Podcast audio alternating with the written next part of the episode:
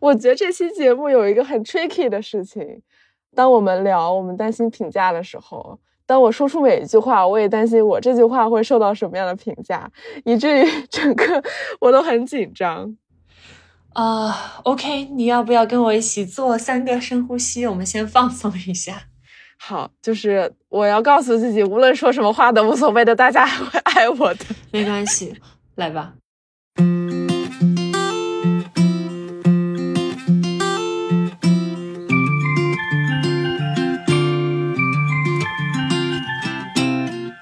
欢迎收听，问题不大，我是你们的好朋友博尔。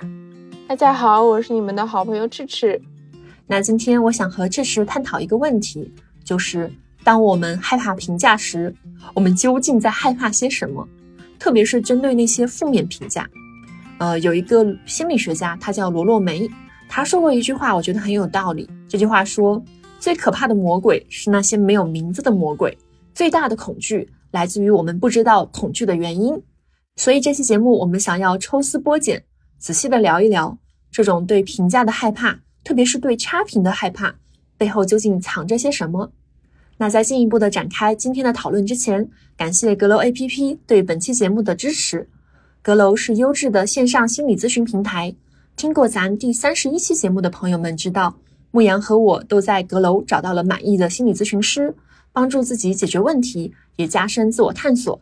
那收获之一就是能够更好的面对他人的眼光了。阁楼的一个独特之处。就是它一次咨询不仅包含五十分钟的视频或者语音咨询，还有五天的消息留言。在咨询前，你可以把你的诉求、疑惑和背景留言给咨询师，让咨询师了解基本情况。那正式咨询的时候，就可以直奔主题，非常高效。如果咱有想尝试心理咨询的，推荐试一试阁楼。注册的时候呢，使用专属邀请码 love，就是 L O V E，可以享受五十元的优惠。那回到我们今天的主题，就是害怕评价。为什么一开始要做这个选题呢？啊，当然是因为我和智齿深受其扰。嗯，啊，我举一个最切身的例子啊，就是这期节目呢，其实我很早就开始策划了，至少是一个月之前做节目的时候，我就发现我一直在拖延，很焦虑，很焦虑。然后最后我意识到，那是因为就是我最开始做这个节目的时候，刚好赤赤和牧羊的那个第三十八期节目。上线，然后大受好评。这期节目做的太好了，从选题到执行到质量到听友的广泛共情，是问题不大出品的质量最好的节目之一。哇！然后那个时候我就想起来，球迷内部有一个梗，叫做“赢球不可怕，缺谁谁尴尬”。就是朋友们，那期我是因为一些原因我就没有去录，因此有一个部分很担心，因为那期节目是牧羊主导的。然后这是和牧羊共创的，我担心我来主导的节目做的不够好，然后这样呢，确实和牧羊会降低对我创作能力的评价，然后听友们会降低对我的评价，然后我那个时候一想到这件事情，我就浑身难受，所以我终于发现，在我的拖延背后，原来是对于评价的深深的担忧。呃，博二刚才说那句“赢球不可怕，缺谁谁尴尬”，我是第一次听到，意思就是，假如说你们一共。十五个人，然后当时有十四个人在场，然后他们赢了，仿佛就是因为这个集体因为少了你而赢了一样，是这样吗？哦哦，我来给你举个例子啊，就比方说，曾经湖人队有一个很棒的球员，他个人能力很强，我对球迷朋友道个歉，我真的不记得他叫什么了。然后他当时就是一直在湖人队内部是非常亮眼的球员，但是他。整个服役的生涯没有拿过总冠军，到了最后一年，他心灰意冷了，就提前退役了。结果他退役之后，那一年他们队拿了总冠军，所以说这个对，所以他就非常的郁闷。大家可以想象他那个郁闷的心情。嗯，回到个人的话，就会觉得那是不是因为我做的不够好，所以导致整个队伍发挥的状态不太好？嗯，是的，但我会意识到，比方说，我这一次的这些恐慌啊、拖延啊，其实它在这个流程当中，评价只是一个中转环节，更本质的原因是我对自己的能力比较不确信，然后我对未来会有的进步也不是很确信。大家可以想象，如果说我觉得 OK，那反正创作能力一定会随着经验的积累逐渐增加的，我一定可以做到非常棒的水平。那那样的话，好像就是也不会这么在意当前的评价了。但是我当时连这种发展的眼光都没有，这个进步的预期都不太有，所以那这是一种不确定性带来的恐慌。比方说创作能力不是很强，那又怎样呢？那我就会很担心我被抛弃。我的有一个信念就是，如果人的能力不够强，就会被伙伴抛弃。所以我担心被你俩抛弃啊！这个这个才是焦虑的最终来源哦！不会，太可怕了！难道不是我才是那个被抛弃的人吗？对，大家，我们互相，我们回头采访一下牧羊，担不担心被我们俩抛弃？这个最后我们发现是一个抛弃三角。不对，我刚才自动的想法就是啊，牧羊说，对我就是抛弃你们两个的那个人。怪不得这期是我们俩录，对吧？牧羊从来都不担心，没有没有没有。牧羊反正是收到听友的差评，一般都是好好好，你说的对，你说的太对了，你很有道理，我马上改。对，但是因为我经常思考这个问题，我会下意识的觉得，当我失败的时候，周围人对我的目光会改变，呃，周围人对我的评价会改变，他们不想跟我当朋友了。但是我开始做一个换位思考，比如说我们这期节目没有牧羊，但是假如我们做的很好。我还是会觉得牧羊非常的好，因为我是发自内心的认可他。我真的觉得我的朋友很棒。那假如牧羊哪一天做了一件他自己不太喜欢、他觉得很失败的事情，我依然会觉得他很棒，因为失败就是很正常的。呃，无论失败或者不失败，牧羊这个人本身是没有变的。所以我会觉得，似乎失败一件事情并不会改变其他人对我的想法。就是这样的一个换位思考。后来我发现了一个比较好的说法是，对于一个成功的人来说，我们关注的其实是他做成了什么事情，而不是他失败了多少事情。嗯，确实，就是好像大家对一个人的评价会以他他那个最高成就为准绳吧。当然，除非是他在这个很高的成就之后闯了什么天大的娄子啊。我我想说的是，但是现在不是牧羊在害怕失败，是我在害怕失败。哦，那三十八期节目我和牧羊一块做的，不二不在，但是我们并不会觉得不二是一个很差的人，或者他是一个失败的人，或者要抛弃他，因为他是我们问题不大的中流砥柱。就算不二哪天节目做的有一期有点差，但我依然会觉得不二是。非常成功的人，就是因为我发自内心的认可他。呃，如果换位思考的话，可能我哪哪一天做了坏事儿，捅了娄子，大家可能依然觉得我是一个很好的人，然后不会抛弃我。嗯，对。但是不二不信，我看到你的表情了。我我我想的是会会多给你几次机会的。如果你捅了娄子，因为过往的 良好表现，会多给你几次机会。我可能就是一个比较严苛的人吧。嗯，呃，我我觉得这个换位思考的思路确实，如果我们能做到换位思考的话，好像是能够安抚那个特别害怕评价、特别害怕因为差评就被抛弃了的自己。但是我有在想，比方说我当时的那个恐慌的状态下，我是没有心理能量来做这个事儿的。然后这也是为啥我后来仔细的想了想。呃，我们值得用一期节目来好好聊一聊害怕评价这个事儿，把它剥开了揉碎了来讲清楚。好，所以离三十八期已经过了很久了，我想知道不二是怎么解决了这个问题吗？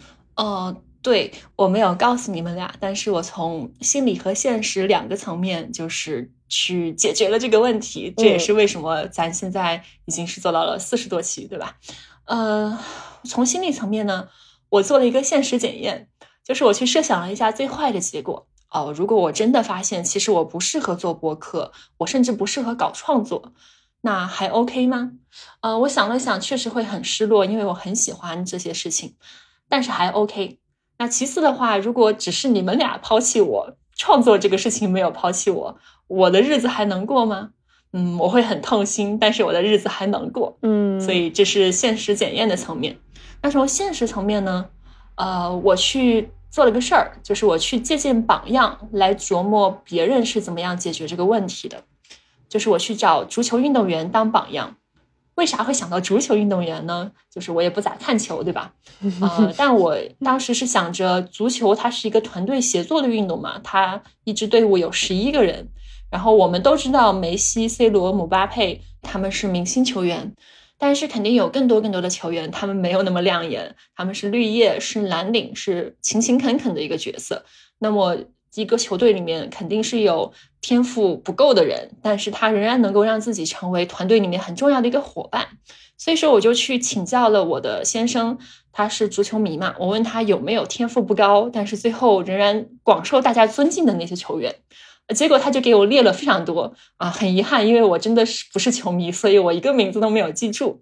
但是就是我记得他们的这个特质啊，就比方说，有的人是很忠诚，他们伴随着这个。球队一路走过，哪怕是球队在低谷的时候，他们也不离不弃，而且好好踢球，尽量的凝聚大家，然后又慢慢的带领球队走出低谷。他们可能是职业精神一流，长期付出，就是才华不够，态度来凑，对吧？非常敬业，最后到德艺双馨，到德高望重，成为新球员的榜样。跟他聊完之后，我的心就踏实了，我就像球员一样勤勤恳恳，好好继续创作手上的节目，就结了。嗯。是感觉，即便是队里一个很稍微有一点普通、勤勤恳恳的角色，其实对整个队伍也是非常关键的。就是整个队伍是离不开他的。嗯，呃，仿佛就是你肯定要有红花，也要有绿叶，没有绿叶的那个源源不断的养料，这个花也是开不好的。所以说，我就会意识到，他们也都是广受尊敬的球员，大家对他们的评价也很棒。所以说。得到好的评价，想要争取外界的认可，并不只有一条路径，它不是一个独木桥，它有非常多非常多不同的去奉献和去努力的方式，然后我的心就比较踏实了。嗯，说实话，我觉得不二最开始说啊担心自己创作能力不够的时候，我是非常的震惊的，是震惊，就是啊这个团队里面。你创作能力不够，谁创作能力够呢？就是 我，我现在回头想，也会觉得那个时候的小的恐惧是有一些非理性了。但我想问一下，赤赤，你有没有这种？有啊有啊，就 还是三十八期节目。你知道，你担心的是你没有上节目，我担心的是牧羊讲了百分之九十，我只讲了百分之十。我觉得牧羊不需要我啊。就我们回头高低得找牧羊来做一下三十八期的评看和分享。嗯，那我给你一个我的现实的反馈吧，就是我听下来会觉得你们的互动非常好，你们的化学反应非常棒。我完全没有留意到你觉得你只讲了百分之十的内容这件事情。哦，你你是这个节目里面非常重要、不可或缺的有机的一部分，而且你贡献了非常多的笑点。如果我没有记错的话，嗯，大家好，我就是那个很好笑的吃食。但其实我小的时候还是很社恐，嗯，而且这个社恐的本质就是害怕别人评价。我会经常给咨询师讲的故事，就是我小的时候，幼儿园下课的时候，会是单独留在教室里那个人，因为我不敢跟小孩出去玩儿。呃，我担心的是大家不喜欢我，大家嫌弃我脸上那个表情啊，太难过了。后来小学的时候有一次公开课，我们的公开课讲作文，老师就说提前布置好每个问题哪个同学回答，大家都很熟悉这个流程。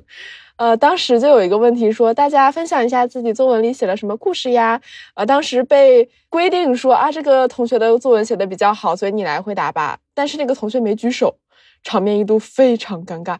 于是我当时就被尬到了，我觉得这个时候应该有人来救场，所以我就。颤颤巍巍的举起了我的小手，啊，老师当时也很尴尬，就觉得那好吧，那我就叫你吧，我就只好站起来发言。于是我就抖着我的嗓子讲了我故作，嗯，哎呀。于是我就抖着我的嗓子，现在我的嗓子也很抖，我就讲了我作文里的故事。我然后讲完之后，老师还说啊，同学们呀，大家觉得他讲的怎么样？有的同学就举手说啊，老师，我觉得他讲的故事很感人，但是少一点嗯啊，就更流畅了。我当时应该是非常脸红，然后心里很慌，以及非常内疚。就是因为第一，我觉得我抢了那个更优秀的同学，他本来应该发言的，然后老师也很尴尬，因为他临时修改了他准备好的课堂计划，所以我就非常对不起大家。第二个就是我觉得我回答的没有那么好，因为同学说我表达的不流畅，我就觉得自己好差，然后对不起，然后我下课就没忍住，我就扶着校园那个栏杆就呜呜哭。这个时候就有一个男同学路过就看到我了，他就说：“哎，你怎么哭了？你讲那故事不是挺好的吗？”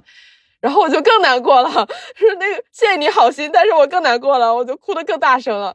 我能问一下，为什么这个时候你会更难过吗？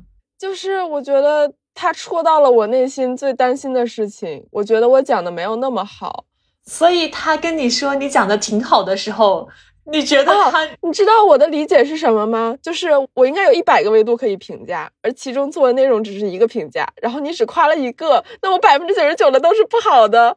我当时就是这么想的，印证了，果然你觉得我没有那么好，你就是强行夸我一下。我想问一下哦，那那个时候他可能说些什么会能够真的帮助到你，或者是说会让你觉得我挺好的？嗯，他可能看到我哭得更难过之后，他开始疯狂的解释，就是我没有没有，我觉得你讲的挺好，我觉得你讲的也很流利，我觉得你是一个很好的人。你看当时大家都很尴尬，就你出来救场了。我觉得你是一个很勇敢的人。我需要他疯狂的多维度夸我一遍，哦，然后让我觉得他真的很在意我。我理解，因为我刚刚听你的故事的时候，会在想，首先我觉得你是在尴尬的场子里面。那个很勇敢的去打破僵局救场的那个人，然后其次你故事还讲的非常棒，就是因为老师之前是都是点人嘛，所以你肯定也是没有准备这个发言的，你在这种即兴发言的状态下就能讲的这么好了，然后至于嗯嗯啊啊。很多人六十岁了，讲话还是那个德性，对吧？这而且他们可能准备的稿子讲的都是那个德性，所以我觉得即兴就是很正常，正常人说话就是这样的。我觉得这是非常勇敢、体贴别人、体贴老师。而且我觉得那个优秀的学生也不是你抢了他的发言机会，他自己不要举手的嘛，那是他自己放弃的。而且而且说不定他突然间失语了，说不出话了，而是你帮他解了围呢。哦，所以需要需那个男生需要像我这样全面细致的反馈会好一点吗？对，我觉得这个让我感受好多了。然后对于一个小朋友来说，其实还是更容易陷到那个情绪里面。明白。我不知道，可能一个妈妈抱抱我也也会很好使的。就 anyway，我觉得我们回到。担心别人评价这个地方，就我不知道大家有没有和我类似的感觉。其实有一点不太客观，但内心真的很害怕。就我会担心自己做的不够好，觉得只要我发言里面有一点点嗯嗯啊啊的时候，就会一定被捉到，被捉虫子。觉得我的发言不够优秀，而且我是一个不能组织好发言的人，不能得到别人的认可，所以那个感觉其实非常难受，就像。有一个穿着硬皮鞋的脚在我的心里碾来碾去，碾来碾去。哇哦，这个听上去确实让人很难受。你这个比喻未免太生动，能够理解你为什么那么的伤心，因为它好像是触及了你的一个核心信念，是我不够好。但是其实如果客观的去看的话，你的表现是很棒的，是很勇敢的小朋友。也许会有人会诧异。就这么个事儿，为什么就就伤心成这样子呢？有啥好哭的？对，所以这就是有的时候家长给的那个很冷漠的，或者说很不共情的反馈背后的原因吧。但是我是挺能共情的。我觉得，当我们每一个人去看别人的处境的时候，都能够更中立、客观，然后确实是很优秀的小朋友啊，不二的创作能力挺好的。但是在我们自己陷在那个情绪里面的时候，就因为它触动到了我们内心一些很深刻的东西，或者是说我们内心一些非常惊恐的部分。那那个惊恐的部分，有的时候是不能够被理性说服的，然后它需要一段时间去平复。而且不只是这是和我我们两个人普通人是这样，其实哪怕是那些大师级、天才级的人物，他们也会很害怕这个负面评价，他们也会有那种我不够好的核心信念。比方说，大家可能知道丹尼尔·卡列曼，他是诺贝尔经济学奖的得主，当然他是一个心理学家。那丹尼尔·卡列曼他年轻的时候就已经是一个公认的天才了。他在上课的时候讲课是不准备的，他就是全部是即兴去讲，但是他仍然是学校公认的最好的老师之一，就是把那些深奥的学术理论讲的深入浅出。嗯，那只要进到教室，他就是一往无前的天才；但一出教室，他的情绪就像心电图一样起伏不定。然后有一天，他有一个得意门徒，就是在校园里面看到了卡尼曼。发现老师非常非常的低落，就是像失了魂儿一样。他一问才知道，原来卡尼曼在自己的教学评估当中发现有一个学生给自己打了差评，然后他就觉得天要塌下来了。有一个学生，对，有一个学生打了差评，所以卡利曼甚至去问自己的这位得意爱徒说。我还是原来的我是吗？就是他已经到了一种怀疑人生、怀疑自己的程度了。但实际上，除了卡尼曼，其他人全都能看得很清楚，那个打差评的学生就是个蠢货。但是这一点不能够进入到卡尼曼自己的理性评估当中，他还是会把别人的诋毁过多的放在心上。他是一个非常缺乏安全感的人。我这个故事是在《思维的发现》这本书里面看到的。卡利曼他为什么这么没有安全感？是因为他有一个很动荡的童年。他小的时候都跟家人在东躲西藏，在躲避纳粹的追捕，因为他是犹太人嘛。哦，所以是这么一个情况。他是客观上面超级厉害的一个人，但他只要得到了一个差评，仍然是差评赢了，尽管是那个不公正的差评。嗯，所以我想，这其实是一种很普遍的现象，就是我们会被差评打击到。那在当我们预期到可能会得到一个负面评价的时候，觉得很紧张，也是很自然的。嗯，感觉本质上就是一种缺乏安全感的表现。往往缺乏安全感是和我们过去的经历有关系。我觉得能够最好的帮助我理解这个问题的那个。心理学流派还是 IFS，就是内在家庭系统治疗。这个之前咱在第四十期的时候跟大家介绍过。那么对可能没有那么熟悉的听友，简单介绍一下，就是 IFS，他认为我们每一个人的内心都有一个大家庭，这个大家庭由不同的子人格构成。IFS 里面的术语是部分。那么这些部分当中很重要的一类就是保护者，他是来。保护你的，我会意识到我内心有一个很强大的保护者，我给他起了个名字，叫做外患警报器，就是内忧外患的外患。好长，感觉就像一个红灯。对，就是他身上自带一个雷达，然后去扫描周围的环境，密切的去关注人们是如何评价我的、看待我的，然后一旦发现。有危险信号，那个红灯就开始呼呼的闪，就开始提醒我去关注啊，还会叫，就是呜嗡儿呜的那种。对，嗯，好嘛，所以他是怎么保护你的呢？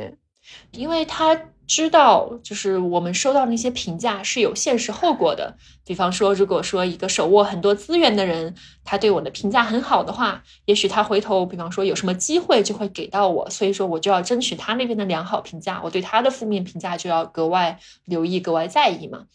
嗯，所以说这位保护者，他其实就是在尝试帮助我维系好的社会交往，尝试帮助我去获得充沛的生存资源。也帮我尽早的去发现那些我可能被攻击、被欺负的信号，因为世界还是挺复杂的，然后江湖也是很险恶的，就是要早做准备、早做干预，所以他就非常勤勤恳恳的在这样工作着。嗯，我刚才有想到，其实在中国社会里面，大家的距离也是很近的，所以如果有负面评价的话。可能对人的影响相对会大一点，相对于其他的文化而言，然后以及我们在成长的过程中被放大了这个评价的重要性，比如说别人会怎么看我们啊，你要在意自己的名声啊，然后你也没有那么好啊，你要注意自己的言行啊，等等，可能也会把你这个外患警报器从一个小铃铛变成一个巨大的嗡儿呜嗡呜的一个会叫的东西。对，确实每一个部分的产生肯定是都是有一些原因嘛。我觉得你刚刚说的这种中国社会大家距离比较近，会让我想到，其实和一百年前相比，我跟确实现在生活在大城市，跟那个时候比已经好很多了。因为当时你可能就是在一个村子里面，然后就那么三四百号人，几十年的这样相处着，那么周围的人怎么样评价你就更重要了啊！你说了一句话，然后半天都传开了。对，我觉得这是你说到了另外一个我们很在意评价的这个原因，就是评价是有传播能力的，我们会害怕不利于自己的评价去传播开。每个人本来都是一个活生生的三 D 的大活人，但是评价它是对你的降维刻画，它就有点像《三体》里面的那个二向箔，它甚至比那个还厉害，它直接把你压缩成了一条一维的信息。比方说啊，这个村子里面村头王家的那个小伙子为人不地道，手脚不干净，可能会偷你家东西，那么可能迅速在村子里面传开之后，所有人看着这个姓王的小伙儿。都会眼神带着一丝戒备。如果说这是一个误判，这是一个错误的负面评价，那么这位姓王的小伙儿可能得花蛮多力气才能够纠正大家心中的这个负面的形象的。嗯，然后这个评价其实还会被效仿。就是我觉得王尔德有一句话说的特别好，当然也特别的毒舌。他说：“大多数人都是其他人。”他们的想法是别人的观点，他们的生活是模仿，他们的激情是引用。很抱歉，我的激情就是引用。对，就是比方说，还是拿这个姓王的小伙举例子吧。嗯，他是一个什么样的人呢？可能最开始有一个人形成了一个评价，然后他天天说，反反复说，他又很有影响力的话，很可能大家就都会透着这个滤镜去看小王了，就会学着老大怎么想的。去模仿，我我感受特别深的就是，有的时候微博上面我们会看到有一些意见领袖，比方说一个事儿发生了，嗯，然后他们提出来的一个角度，并且他们去建构那个东西的方式，就会让你觉得哎特别有道理，大家就会更多的从这个角度去看问题了，会想到心理学的从众效应，或者说另外一个角度是社会学习，就是我看到。你跟这个人的经历是这样的，那我就直接照搬过来。而且确实就是这个人是好的，这个人是坏的，这个信息太简单了，他不需要把人建构成一个很复杂的生物就能够，就是你能 get 到这个人，你要知道怎么跟他相处，稍微还是有点残酷的。嗯，这种社会学习，这种从众，它有一种比较恶劣的表现形式，就是。霸凌就是这个人可能最开始只是讨几个人的不喜欢，然后逐渐的就变成了一个打引号的被大家讨厌的人，因为后面的人会觉得哦，这个人被大家讨厌，那么被大家讨厌本身就构成了一个值得被讨厌的原因。嗯，很多校园霸凌都是这样发生发展的。对，而且感觉一旦霸凌发生了，它会让一个人的对世界的看法发生一些改变。比如说，我会下意识的觉得周围人对我有恶意，他们很 mean，嗯，他们会孤立我等等。那我觉得，如果这个事情发生的比较早，可能就影响我们之后的人际关系，觉得我就是一个不受欢迎的人，我是一个会被孤立的人。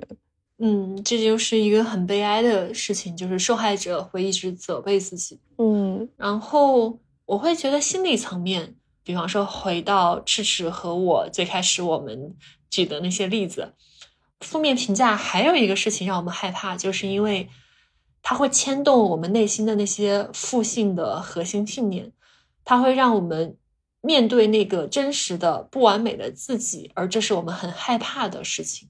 嗯，对这个问题，我想给大家举一个客观的情况。就是大家可能会觉得，如果一个人考上了清北、清华、北大，那他就有绝对的资本，就自豪一辈子，你再也不用担心自己是一个不好的人了。但事实上，作为一个呃念过清北的人，我就会看到身边有相当多的比例同学，都觉得自己还不够好，我不值得，等等，那种程度就会让他身边的人就感到诧异，说你你干嘛呢？就是你疯了，你已经考上清北，你还在那儿自卑啥呢？所以就会觉得，其实现实层面是一方面，但另一方面是我们对自己的感觉。我们如果始终觉得自己不是一个很好的人，那现实层面的增益其实也没有什么作用。所以我们回到心理层面，可以给大家分享，呃，伯恩斯新情绪疗法这本书里面在讲的怎么建立自尊，其中的一个咨询师和来访者对话，我觉得还挺经典的。这个来访者当时是因为很重的抑郁来到了咨询室，而抑郁的患者往往也有很多自我评价低的表现。当时他和咨询师就有这么一个对话。这个段落赤石之前分享给我，这个来访者埃里克，他因为在课堂上面表现不是很好吧，有点手忙脚乱，然后让自己非常非常难过。赤石，你是说他抑郁了，对吗？对，这本书的大背景是它是一种抑郁障碍的自助书籍，所以整个都都会讲抑郁可能会有什么表现。OK。我觉得这段对话还挺典型的。那不然，呃，我跟智齿来角色扮演。嗯，那智齿扮演咨询师，我扮演来访者。好，听你刚才讲，你说在课堂上有一点手忙脚乱，那为什么这个事情会让你这么难过？嗯，因为我会闹笑话呀。你觉得会闹笑话？那什么东西让你难过呢？因为那样的话，每一个人都会瞧不起我。如果每一个人都瞧不起你的话。会发生什么呢？那我就会觉得自己非常的悲惨。为什么呢？就人们瞧不起你，你为什么会觉得自己很惨呢？嗯，因为那样意味着我不是一个有价值的人，而这可能会毁了我的前程。我会得到一个坏的分数，或许我就再也不能够当律师了。嗯，好，那我们假定你确实当不了律师了，呃，或者我们讨论方便，就假定你退学了。那你有什么特别难过的事情呢？对于这个情况，这样的话就意味着我得不到我终生所期望的一些东西啦。嗯，那如果这样的话，对你来说意味着什么呢？我觉得生活会变得非常的空虚，这会意味着我是一个失败者，它表明我没有价值。嗯，那么这个模拟的小对话到此为止。对，这个对话里面是。咨询师不断的去追问来访者：如果你担心一个事情，那这个事情背后对你来说意味着什么？我闹了笑话，意味着别人瞧不起我，别人瞧不起我，我就很惨。我惨的话，我就不是一个有价值的人。我我没有价值，我就得不到我终生期望的东西，然后我的生活变得空虚。对，最后是落到我没有价值。是，它就有点像洋葱，就是你被洋葱辣哭了。但是你会发现，最辣的那个核心藏在最里面，然后但是上面每一层也都可以辣哭你啊！我天呐，太辣了！对，我会觉得不二说那个核心是最辣的，那核心可能是一件非常早期就已经发生过的事情，而你好像为了包装它或者保护它，然后去盖上了一层又一层，但其实它本质还是很辣。如果我们看一看核心是什么的话，可能会对我们有帮助。嗯，那刚刚我们举的这个例子里面，其实咨询师他是在尝试用 CBT 认知行为疗法来帮助来访者，对吗？对，这个咨询师在帮来访者一点点的理清楚自己想的是什么。比如说，他有一些信念，他觉得如果我闹了笑话，每一个人都会瞧不起我，以及如果每一个人都瞧不起我。那我就会真的是一个很惨的人，我没有价值，而且没有价值又意味着我是一个 totally 失败的人。他几乎拨开了每一层认知，我觉得他其实是揭示了，如果你在担心，你去看一看自己到底为什么担心，最后会发现，无论你发生什么事情，可能核心都是我认为自己是没有价值的。所以无论别人说我什么，我都可能会连接到我是一个失败者。所以就是当我们有。自己并不想要的那些表现，当我们收到了负面的评价的时候，仿佛就在那一刻，我们意识到那个真实的自我和我内心那个理想的自我，它中间是有一个落差的。因为其实人都是想要追求优越，希望进步，希望自己是好的，希望达到理想的状态。但是那个评价就仿佛是突然间给你生来了一面镜子。这个镜子有的时候是很公正的镜子，很清晰的镜子，就像我们平时照的镜子；有的时候是哈哈镜，哈哈镜会给你一个扭曲的结果。但不管是哪一种镜子，它都会让你见识到一个就是仿佛是更接近现实自我的东西。当我们看到这个镜子中的画面的时候，会发现啊，它和我理想的那个自我差距怎么这么大？所以我们就会有点不想照镜子。我觉得这是人之常情，我们就可能会想要回避评价，或者说就很害怕去照镜子的那一刻。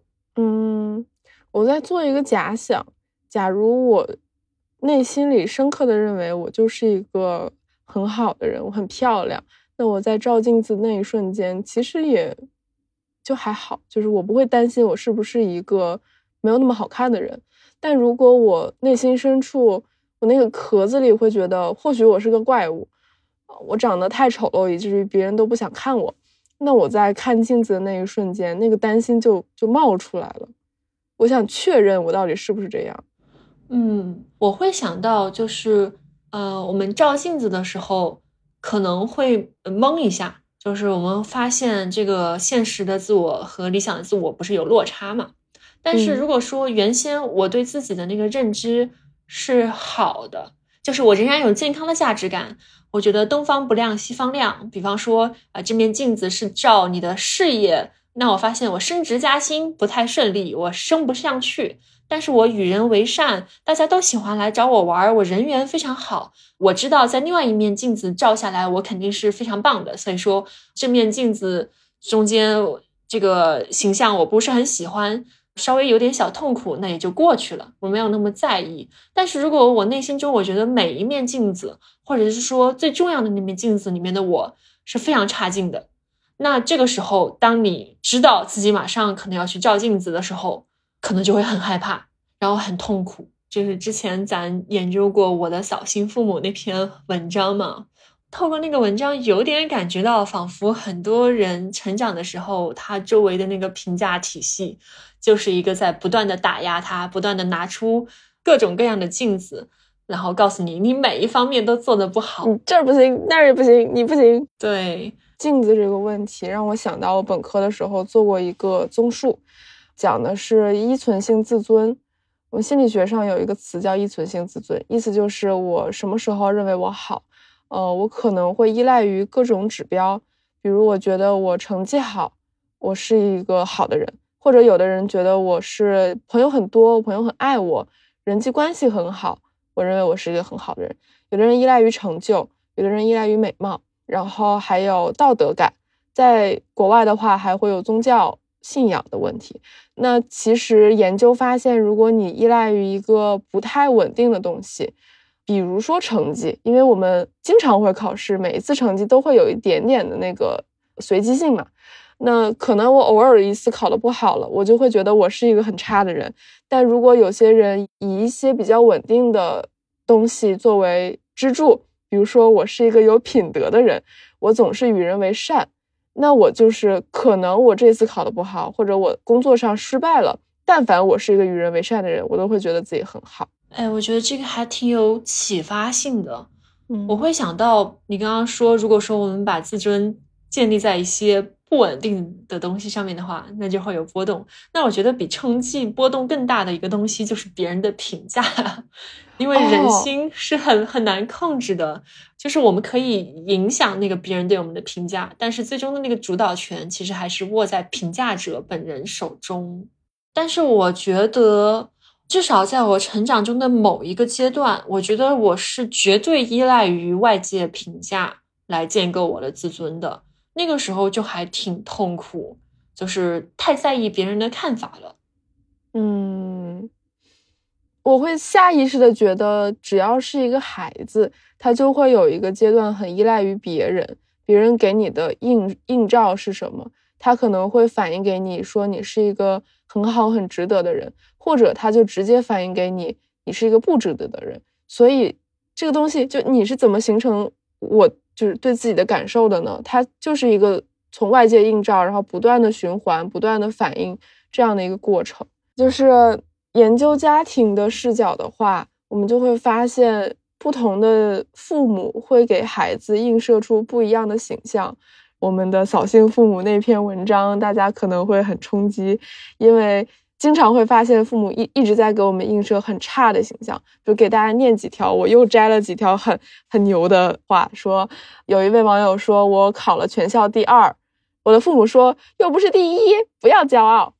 另外一条就是说我高考考到省前三百文科，我爹只看到语文没上一百二，就说我没看出来你语文强在哪儿。他说我可以记一辈子。上大学之后再也没和家人分享过学习成果，这些都是成绩的问题。但是透过成绩，你会从父母的态度里面看到，他会挑你，你只要不是第一，你就不值得骄傲哦。你只要有一门没有上到很好，那我就会说你这儿做的不好。它的本质就是你是一个没有可以夸的人，你是一个不值得被认可的人，你总是可以找到缺点。对，我觉得中国典型的家庭就是提倡谦卑内省。哦，我要给你们讲一个我的事情，就我突然想到，大家众所周知哈，我本科上的是北大，但是在我高考出分那一天，其实我很痛苦，因为我的成绩其实并不是一个线上的成绩。北大是有加分的，我是靠加分上的。知道成绩那一刻，我知道我的加分够上北大了。但是我爸很很伤心，因为我爸发现我不是全校第一啊！你竟然不是状元，就算了，你竟然连学校第一都没有拿到啊！你不是第一就算了，你竟然连前五都没有拿到。然后我就，爸，我考上北大了，但是我还是很难过这件事情。我的天，他当天就没有一丝啊，闺女上北大了的喜悦，他就开始纠结你不是状元。就是我们的我们家当时弥漫着，你们家当时弥漫着悲伤的气息吗？对，那天晚上就我们我跟我爸我妈三个人就有一点失眠，大家睡得都很不安稳，因为我们知道我爸很难过。我的天，好吧。对不起，我不想说中国的典型的家庭了，我想说伯父醒一醒。但是我觉得他就是一个习惯的思维方式，因为如果你把头抬起来了，你骄傲了，可能下一秒迎接的是失败，所以他会不断打压，要教会子女说你要你要反省，你要低着头做人，然后你没有那么好，因为你马上就会失败，这种感觉。我想说这些就是不好的评价，他们是不公正的。我们没有小孩会向父母提出，你在全省的公司里面，你应该在最好的那个公司工作，然后在那个最好的公司，你应该是排名第一的员工。我们作为小孩不会给家长提这种要求的。就 这个游戏听上去非常的不公平，仿佛都是在这个他们趁着孩子年少无知的时候，搞一些非常不公平的游戏规则。我突然觉得那。其实这个方法也可以应对父母啦，啊，你让我考状元，你可以反向 PUA。那你怎么没去北京最厉害的医院当医生呀？你为什么不是你们这个领域最知名的专家呢？我看谁谁谁的他爸爸就是最知名的专家，卷起来了。就是这种期待本身，它传达出我觉得你不够好，我觉得你是一个不值得的人。如果你做的没到最好，那我。我就会伤心，然后我会抛弃你。它慢慢的会形成我们对自己的一种非理性信念，就是我如果做的没有那么好，我就会被讨厌。它会形成一系套顽固的核心信念：我不够好，我不值得被爱，我价值很低。对，嗯，我稍微顺一下，我们在就是讨论对评价的害怕很有现实意义这一块，我们聊了什么？就是在前面讲 IFS 的那个视角的时候。我是想给大家提供一个看待自己很害怕被评价的那个部分的新的视角，就是他是在勤勤恳恳的工作，他试图帮助你，但是有的时候他可能过于敏感了，就是因为过去的那个环境的塑造，比方说你可能有一个像痴痴的爸爸这样的爸爸，那么你的这个 警报器格外敏感的话是很情有可原的，嗯，然后就关于。负面的评价为什么会给我们带来这么多的痛苦？我和赤赤刚刚从这个认知行为疗法里面的一些思路去讲了这个背后的可能有的核心信念。别人评价你说话流不流畅，别人评价你工作态度认不认真啊，课讲的好不好，这样的一条评价，它可能就像洋葱一样，它层层传导，它其实最后藏在最里面的是一个很孤独、无助、绝望的。一个小朋友，嗯，他的悲伤、低价值感，嗯，那我想问赤赤，就比方说，对于这种低价值感的话，我们有可能做点什么吗？就是自助的层面，嗯，我其实有点想接你上面的这个总结，可否？没问题。就是不二说完了这个总结之后，我其实脑子里有一个画面，有一个墙角，然后小孩蹲在墙角里，他很难过，然后把头埋在肩膀里面。另外的一个画面就是，我想到我小的时候的一件事情，如果你做的不是很好，那我你就会被留在这个地方，妈妈一个人走了。我小的时候家里有两辆自行车啊，很富有，两辆自行车，父母会骑着车呃带我，可能是放学。嗯，有一次我就坐在我爸的自行车后面，然后我脚就会晃来晃去，小孩子嘛，然后不小心把脚就是卷在了那个自行车的轮子里面，然后我就摔下来了。但是那个脚没啥事儿，是不是很痛？对，会痛。然后我就摔下来了，但是我没叫，我也没哭，呃，我父母也没有发现我。于是那两辆车就渐行渐远，离开了我的视线。然后我当时我不知道，可能是愣住了。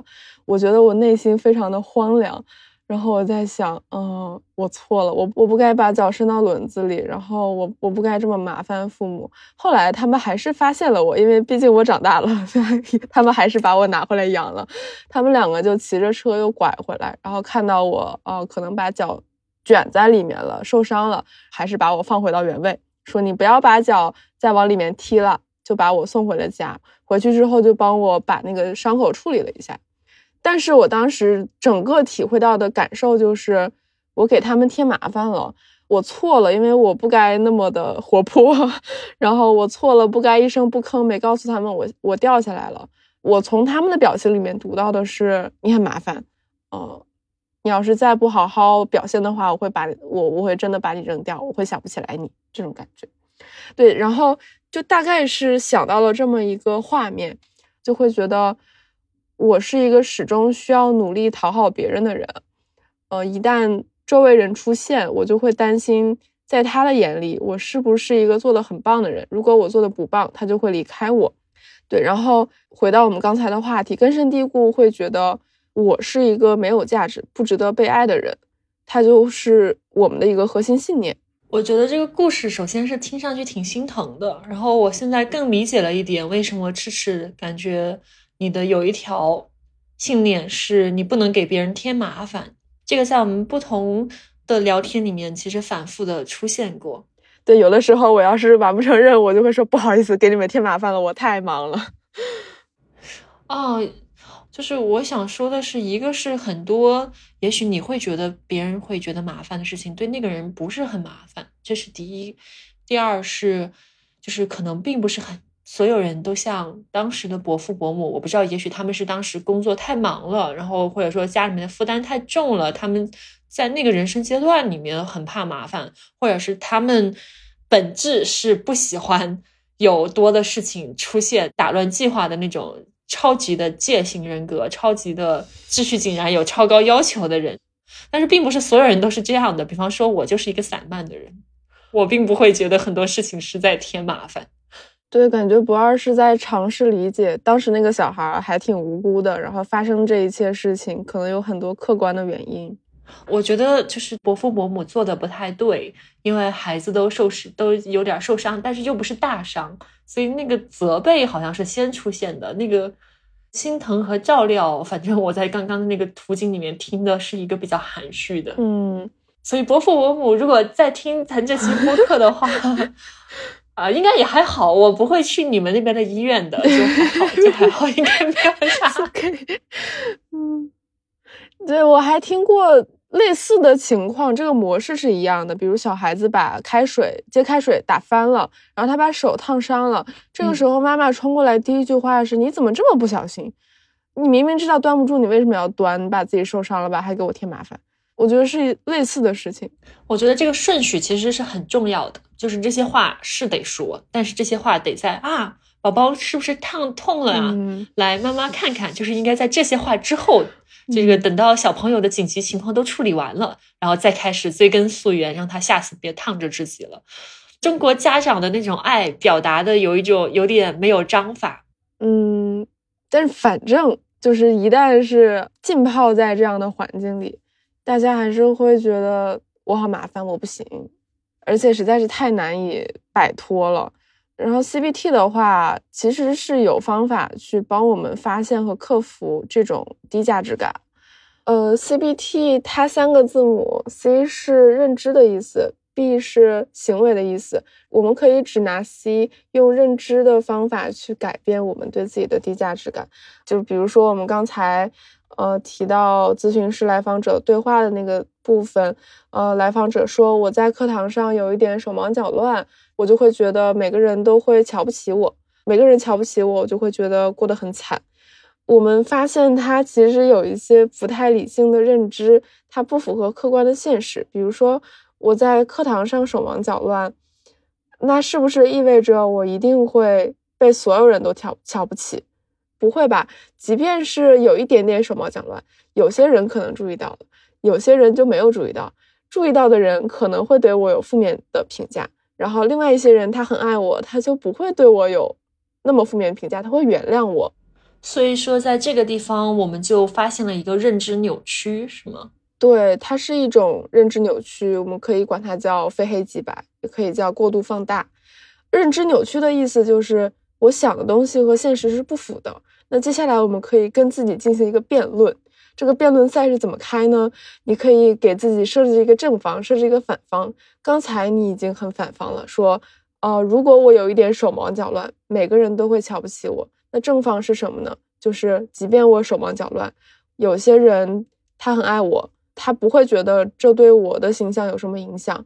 有些人他即便是很苛刻，在他的评价体系里，手忙脚乱也依然是一件很普通很小的事情。我依然是一个优秀的人。我举手，我想要加入这个辩论方。我还想说一条，就是这只是一堂课程的疑似手忙脚乱，而我在学校可能有二十门课，我在整个大学期间要上可能八十门课，所以我只是这一次的这个表现，而且也不是不能改，以后我准备更充足了，我就可以不手忙脚乱了。所以说，嗯，这个事情不会导致每个人都瞧不起我。如果说真的有人就是因为这一点小事瞧不起我的话，那我觉得那个人的眼光。还是挺有问题的啊，对，所以就不是所有人的评价都是以一个特别公正理性的方法来评价我，所以我也不需要在意所有人的评价，以及呃，就算是世界上最伟大的人，他也有可能突然有一点手忙脚乱，所以我没有那么差。是，你看，我们只要在分析别人的例子，就会分析的特别熟练，是吧？这个，呃，我们试一下哦，就回到我今天最开始说的，我担心评价那个事情。呃，我担心的是，我主导的节目可能质量没有咱最好的那个节目质量那么好，因此我的创作能力可能会得到大家的低的评价。然后得到那个低的评价之后，我会觉得有一天我会被诗诗和牧羊或者说其他的重要的小伙伴抛弃的。那我现在来识别一下里面的那个认知扭曲哦，就是首先我没有意识到，其实在过往我也曾经主导做出过很好的节目呀，那也是很棒的节目，这是第一。嗯，第二就是赤石和牧羊真的会因为我的创作能力没有很顶尖就抛弃我吗？目前因为我对你们俩的观察是应该是不会的。如果你们两个人敢的话，我就会威胁你们，太可怕！我就用武力来威慑你们，开玩笑的。然后里面还有一个认知扭曲的话，就是好像我没有意识到未来我的能力其实还是会再会进步的。嗯。所以其实我觉得到这儿就差不多了，我好像已经完成了这个理性辩护的过程。你等会儿啊，我觉得你这个还可以再加一个 B，CBT 里面的 B 就是行为方法，可以现实检验一下 啊。你可以问问赤赤，你觉得我做的不好吗？你觉得如果我做的真的不好，真的会抛弃我吗？这样子，我不会的，我爱你到永远。哦，收到。那我来问哦。其实你觉得我创作能力怎么样？啊，我觉得你是我身边的人创作能力最强的人，因为我经常和博二一块写稿子。首先，我觉得博二选题能力很强；其次，就是他梳理整个播客的逻辑感很强，所以我经常就叹为观止，就真的啊，谢谢。嗯，轮到我了吗？嗯。呃，我其实也有担心我的节目，我自己上的节目没有那么好耶。啊，呃，我会觉得，比如说我在我们问题不大上播客的次数没有那么多，我录节目的经验没有你们两个多啊，会想那我是不是在大家的团队里面没有那么多的优势，不值得被珍惜，然后还会添乱啊等等的。但是在做节目的过程中，并不是只有经验是做好节目的唯一标准。我的表达里面的内容，我表达的情绪，我这个人本身的背景，还有你的真诚。啊，我的真诚，然后可能还有一些勇敢，这些都会给节目增加很多东西，可能也会影响我们的听众。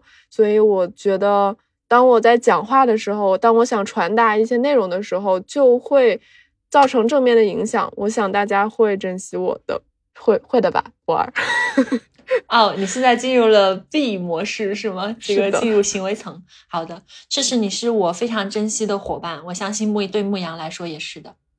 哦，而且因为你正在学医，正在读博，所以你的时间相对来讲没有那么充分，是我们两个人都非常清楚的。这是我们最开始邀请你来一起创作的时候，大家都心知肚明的事情。所以你是我们非常珍惜的伙伴，不会因为你有的时候需要把。学业放在更，就是在我心中，你就是要把学业放在最优先的部分。嗯，好的，我其实觉得真的有点放心了。好的，那我们刚刚稍微演示了一下这个 CBT 里面的现实检验。嗯，那比方说，我们从 IFS 的角度里面去理解这个超级担心别人的看法，在课堂上手忙脚乱，就担心所有人都在瞧不起自己的。那个保护者对于那个来访者来讲，那是他的一个保护者。如果说那个来访者恩里克去问这个保护者说：“为什么你对这些信号会这么这么的在意呢？”然后那个保护者可能会告诉他：“我希望能够保证你达成目标，不希望有事情能够威胁到这些目标，所以我想要把我看到的事情提醒给你。”那这个时候。恩里克如果他的真我力量比较充足，能量比较在线的话，他可能就会对这个保护者说：“非常感谢你这么的想要帮助我实现我们共同的人生理想、人生愿望，谢谢你。现在我知道你的好心了，但是我们现在的这样的沟通模式，我会觉得有很多部分会很紧张。我想告诉你的是，根据我观察，这个事情其实不会。”那么严重的威胁到我们实现当律师的愿望，实现我们的人生理想的，所以有没有什么方法能够让我帮到你呢？等等，就是他们可以有这样的这种充满着关怀和理解的对话。一般来说，他的那个保护者，就是超害怕评价的那个保护者，在听到真我向他表达认可、表达感激之后，他都会更放松一些。对，所以这是 IFS 那边的一个思路。我在你说的时候进行了一个脑内模拟，在之前节目里应该跟大家分享过，我有一个小朋友叫斑比，嗯，然后他是一个非常脆弱的小朋友。刚才你在讲的时候，我想到一个保护者，他是捧着花儿，因为他想保护这个脆弱的小朋友，说我不想你受到别人的讨厌，我觉得你很脆弱，你也很美好，我想保护这个美好的东西。而我保护的方法就是捧着花儿，想讨好周围所有的人。这个时候，一个勇敢而有爱的真我，他就出来说：“没关系，我很强，我可以帮你们应对他们。”嗯，所以这期节目，我发现我们还顺带着做了一个这个不同的心理疗法的科普工作。嗯，很不错。那其实我们前面都在讲一些对于负面评价的反应嘛。那除了心理学这边的智慧之外，其实我发现哲学那边也有一些思想能够帮助我们理解自己对于评价的这种不舒服。嗯，呃，我想到的一个很核心的东西就是，我们害怕评价，其实是害怕主体性的丧失。那前一阵子我去查了一下，就是主体性是在哲学上怎么定义的。我看到了一个定义是说，就是人能够自由的掌握自己的生命。那当你被评价的时候呢，其实你就仿佛丧失了一些主体性。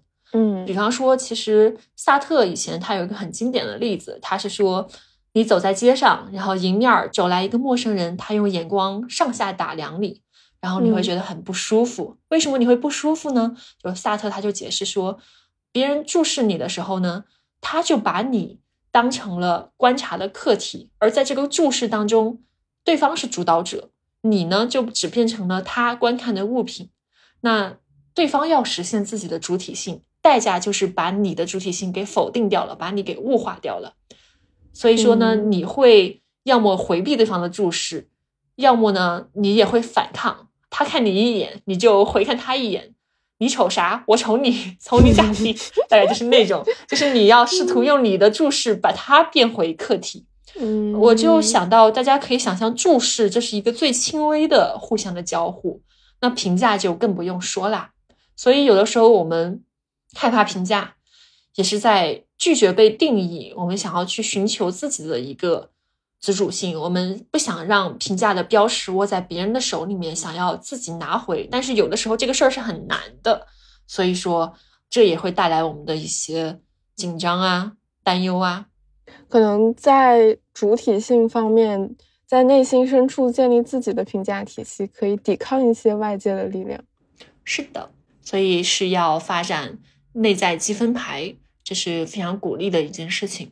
那前面关于为何我们会害怕评价，我觉得确实和我聊的已经很充分了。接下来我们就聊一聊如何应对吧。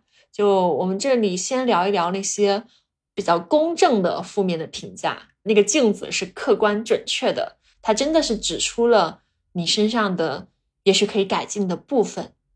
呃，我在这个地方想到小宇宙的 CEO Case，他其实说过一句话，我觉得很精辟。他说。最重要也不爱听的实话，往往也是没有人会对你直说的。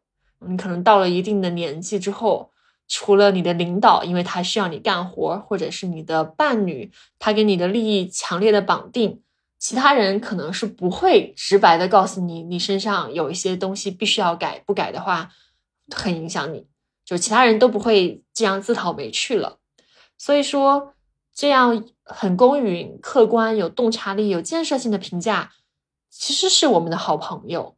但是现实中往往不可能得到，对吧？就是现实中那个评价的人，可能最多他就告诉你你哪里做的不好，但是他可能比方说并没有那么有建设性，他的语气可能也不太好，他的态度可能也不太好。嗯，如何去面对呢？不好的方式就是你当即就上头了，就讲我吧。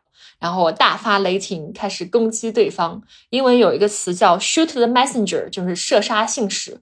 我觉得这种反应其实就是射杀信使。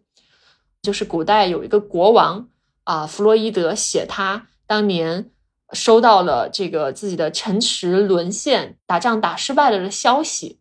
然后这个国王意识到啊，我的统治已经结束了，但是他绝对不想面对这个事情，他绝对不想让自己。被迫下台这个事情成为现实，所以说他的选择是他把信扔进了火里烧掉，然后他把信使给杀掉了。弗洛伊德他就分析说，这个国王是要减轻自己的无力感，所以说通过杀掉信使，他仿佛展现了自己真的握有权力，但这只是一个很暂时、很空洞的一个行为。它是没有任何的现实的帮助的，所以我想，如果说我们受到一个负面评价之后立刻暴跳如雷，其实是有这种防御自己的无力感在里面的。嗯，另外的一个构建方法是自己的自尊或者自恋被伤害了，而那一刻是非常难以接受的，所以暴怒是一种把现实毁掉的方法，来拒绝接受这一切。嗯，所以我们刚刚先讲了反面案例，那。要做什么呢？我会觉得，就是首先，如果说真的是情绪很上头的话，可能先不要立马的回那个消息，或者说回复那条评论，我最好先把手机扔开，或者是说，呃，如果是在现场的话，先拉开一段距离，就是让自己冷静下来，然后去评估一下对方说的这个事情有没有可能是真的，我从中间有没有办法得到一些建设性的信息，就是啊，未来我真的有什么东西可以改改好，嗯，那这样的话。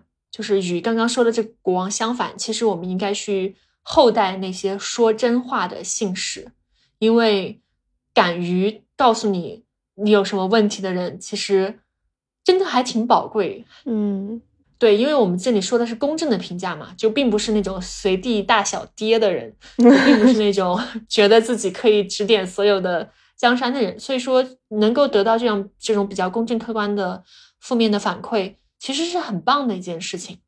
我我我会想，当我情绪上头的时候，我不太能区分出这个评价到底是不是公正的。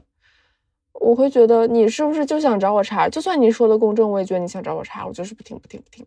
嗯，所以说就需要给自己一段时间到那个情绪下头。呃哦，所以就是当我们回归到自己的理性的时候，就能觉得，呃，说不定他说的还是有道理，我要不想想。嗯，当然，我觉得个人的修为以及你去思考这个问题的方式，可能也会有很有帮助。因为中学的时候，我们应该都学过周记讽齐王纳谏那一篇课文嘛，就是在这个齐威王听到周记的进谏之后，他就。下了一道指令，群臣还有百姓啊，能够直接当面来指出我过错的人受上赏，然后写文章、写信来向我劝谏的人受中赏。你能够在大街小巷上议论，间接的最后传到了我的耳朵里面呢，那也给你下赏。那么最开始门庭若市，然后过了几年之后，就大家发现能提的意见全提完了。嗯，古文里面写的是他们能够战胜于朝廷嘛，就是能够让周边的几个国家都很心悦诚服。所以我觉得，比方说你想象一下这个例子，如果说下一次你情绪上头的时候，你就想想，哦，我可以效仿一下齐威王，而且最好的是，我还可以不用去给对方 这个 送礼赏赐，是不是突然间觉得自己赚到了？我我我在品，当一个人说你哪哪儿做的不好的时候，他大度到我要感谢你、感恩你能说出这一点，真的还挺佩服的。需要修为，嗯，但是我也会想到，就是一个差评，它可能是不同维度的差评。比如说，我就是评价你这次工作哪些方面没想的太周到，嗯，这是一个行为方面就事论事的差评。但如果说，他就觉得，啊，我觉得你长得不好看，或者说我觉得你说话做事的方式就不怎么好，就不怎么地。我觉得这种差评也很难说就可以赏他，就可以感恩他吧。嗯，就假设说这些差评它仍然是公正的吧，那么以某种意义上，这个说出来的人虽然他很没礼貌，但他只不过是指出皇帝没有穿衣服的那个小孩儿。你可以心里面想，OK，他这个评价是公正的，然后我现在也给他一个公正的评价，就是他真的是太没礼貌了。嗯，牙还牙，对，对方丑你，你也丑回去。哦，但是我也想，假如就拿他说我长得不好看这件事情来讲，我觉得长得好不好看，它是一个主观的评价。有没有一个客观的量表，或者说一个比美大赛，可以比出你是不是真的长得绝对好看、客观好看？其实很难，每个人都有不一样的审美。有没有可能，我们也去审视一下这个评价？有些可以想想，有些可以就当做一个反馈，它并不是一个可以影响我对我自己看法的事情。嗯，反正我就觉得。每得到一个评价，其实我们也是在得到了关于评价者的一条信息。也许他说啊，博尔你长得不好看，其实意味着我不符合他的审美的标尺。嗯，比方说我的先生觉得我长得是好看的，嗯，那对于我来讲，最重要的人觉得我好看就已经够了，这就够了。对，或者说这是最重要的。呃，然后就是面对负面评价，或者是说想要。争取良好的评价的这个心情呢，我觉得 IFS 的那个思路还是给了我一些帮助。就是当我意识到我内心有一个保护者，他非常非常的想要得到好的评价，他非常在意别人的差评的时候，我的一个很很有智慧的部分就有和他沟通说：你看，你的核心任务是想要有良好的对外形象嘛？那之前呢，你的工作重点好像更多的是放在这个直接跟人打交道的时候呢，如何让自己的。表现更上一个台阶啊！如何让自己表现的比自己实际的水平还要更好？但是，就像你之前反复体会的那样，当你试图表现的超过自己的水平的话呢，你就会蛮有压力的，而且容易惊慌。那其实咱不如试试去接受别人能看到真实的我，能看到我现在是什么水平就是什么水平。我不需要去过度的承诺，我也不需要化普通为成神奇，我可能是普通的，但是我仍然是位好同志。所以，也许这个想要获得良好评价的保护者，可以把自己的工作重心更多的去挪去修炼自己。我们常说本末倒置嘛，他去更多的关注于本的那个部分，培养能力啊，培养品格呀，这样可能长期来看更能够达到自己想要的那个结果。这样的沟通完了之后，我的那个保护者就觉得嗯很有道理啊，然后他就。能够对于当下的得到的那些评价更放松了，然后他也愿意更把更多的精力放在提升自己的内在核心这件事情上面。嗯，大概的意思是，假如我只是希望我能在讲话的时候讲得更流利，我能在创作的时候创作得更好，那么去保护自己那个脆弱的小孩，可能并不是最直接的方法。最直接的方法就是我去磨练我的表达，我去磨练我的创作能力。然后去达到目的，这个意思。嗯，是的，把更多的精力从密切关注别人怎么看我挪走，然后挪去真正的把要修炼的本事修炼到家。其实这是更明智的一个做法。所以这是我自己体会到的。同意。行，那其实前面我们聊的都还是面对那些公正的差评，那么对于不公正的那些负面评价。啊，怎么办呢？我们首先要意识到，不公正的评价它是一个哈哈镜。就比方说，你本来是身材很修长、很匀称，结果这个哈哈镜照出来，你是骨瘦如柴。就有的时候，这种不好的评价体系就是会出现这种效果。那我们看那个哈哈镜的时候，当然会觉得它很荒唐。但是现实中，有的时候碰到这种不公正的差评的时候，还是会挺难以面对的吧。我们能举几个例子吗？什么样的差评算是不公正的差评？那我要大放厥词了。我觉得伯父的那个评价体系听上去就挺扭曲的，就是女儿没有考状元，或者是没有考第一，哪怕考上北大也是不行的，也是要让老父亲晚上失眠，感觉人生有些东西失落了。我觉得这个评价体系就很很扭曲，很差劲。嗯，伯父，如果有一天听到的话，请原谅我。呃，我猜他可能已经不记得当时发生什么了。如果这个算是一个差评的一个不公正的差评，就是能感觉到他的评价体系，呃，还挺明显，他的价值坐标是定在哪儿的。我在尝试面对的时候，通常还是会画一条线。就是我看到了你的价值体系是这个，然后我的价值体系就是我考上就行了。我就想，OK，你是你，我是我，你的差评代表着你的意见，那你的意见是否能影响我，这是我来决定的。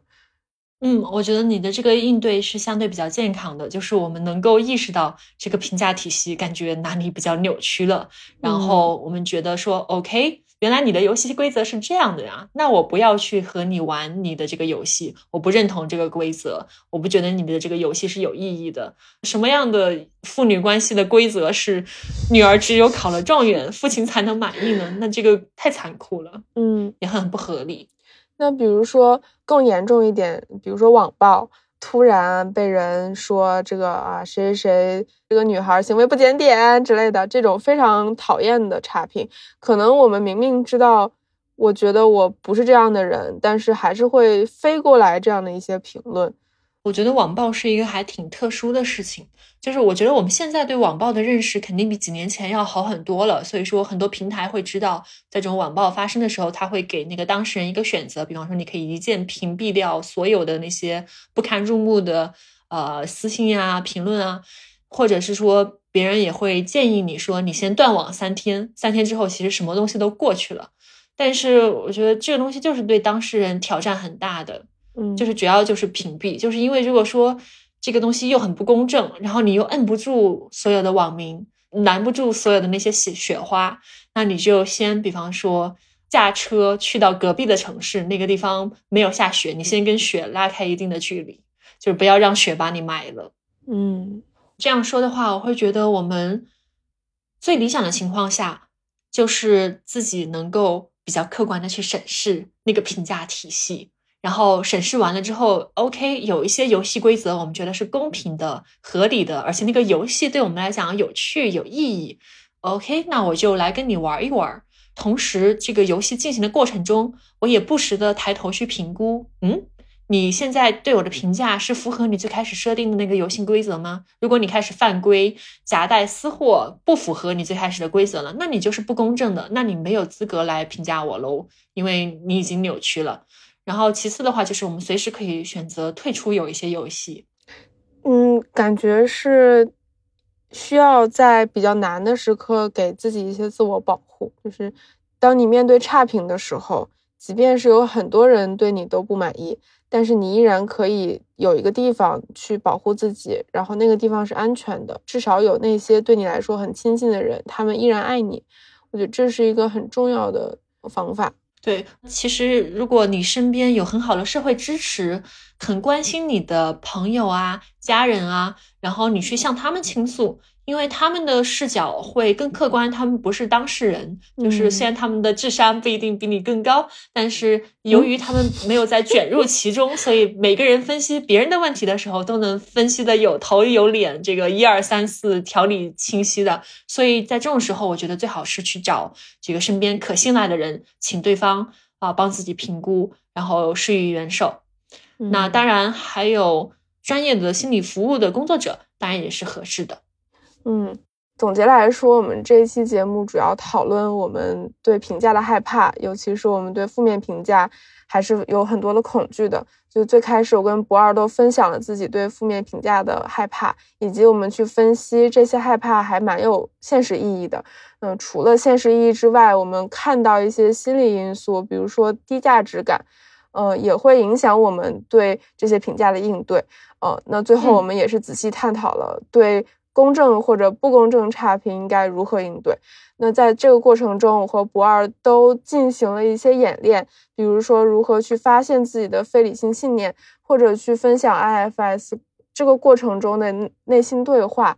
呃，在这个练习过程中，我有一瞬间体会到，比如说我去想，我害怕我做的节目没有那么好，然后它里面的非理性信念是什么呢？我发现很难去识别。而那个时候是不二给了我一个提示，他告诉我，哦，这个可能是过度概括，哦，这个可能是读心术，我才感觉到很容易进展。其他人的在场，他们的静应就会成为我进步的很重要的力量。